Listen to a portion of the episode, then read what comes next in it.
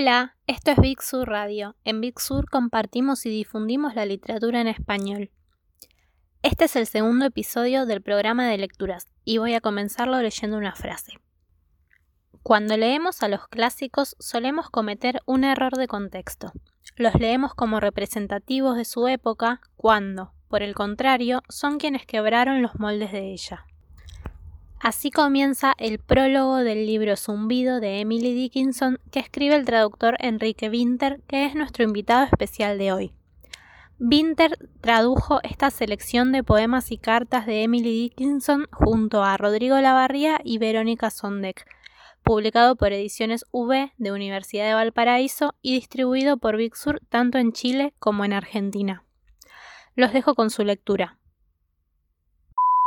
Hola, soy Enrique Winter y junto a Verónica Sondek y Rodrigo Lavarría traduje a Emily Dickinson en el libro Zumbido de Ediciones V de la Universidad de Valparaíso.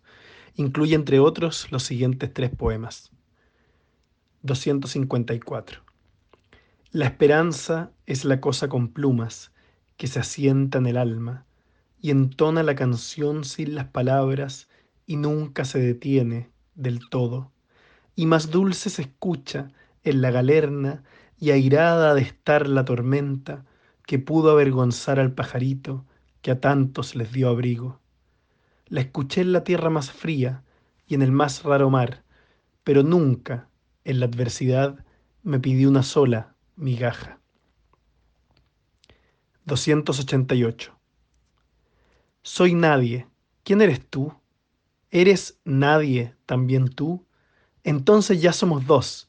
No lo digas, ¿sabes? Nos desterrarían. Qué deprimente ser alguien. Qué común, como una rana, repetir el nombre propio todo el santo junio a un pantano que te admira.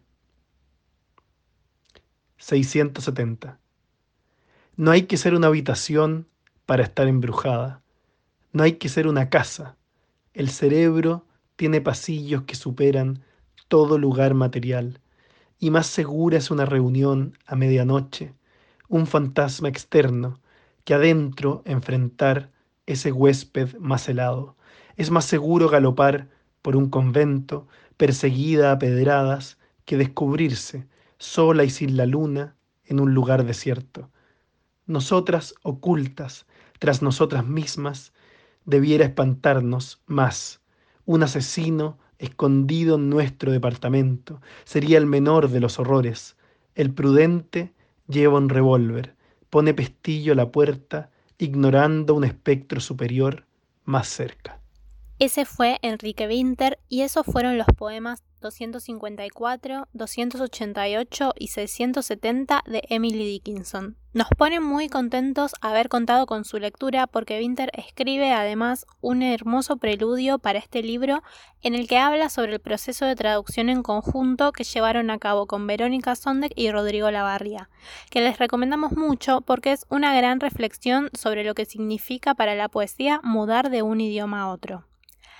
Ahora los dejamos por hoy y nos encontramos en el próximo podcast. Nos escuchamos pronto.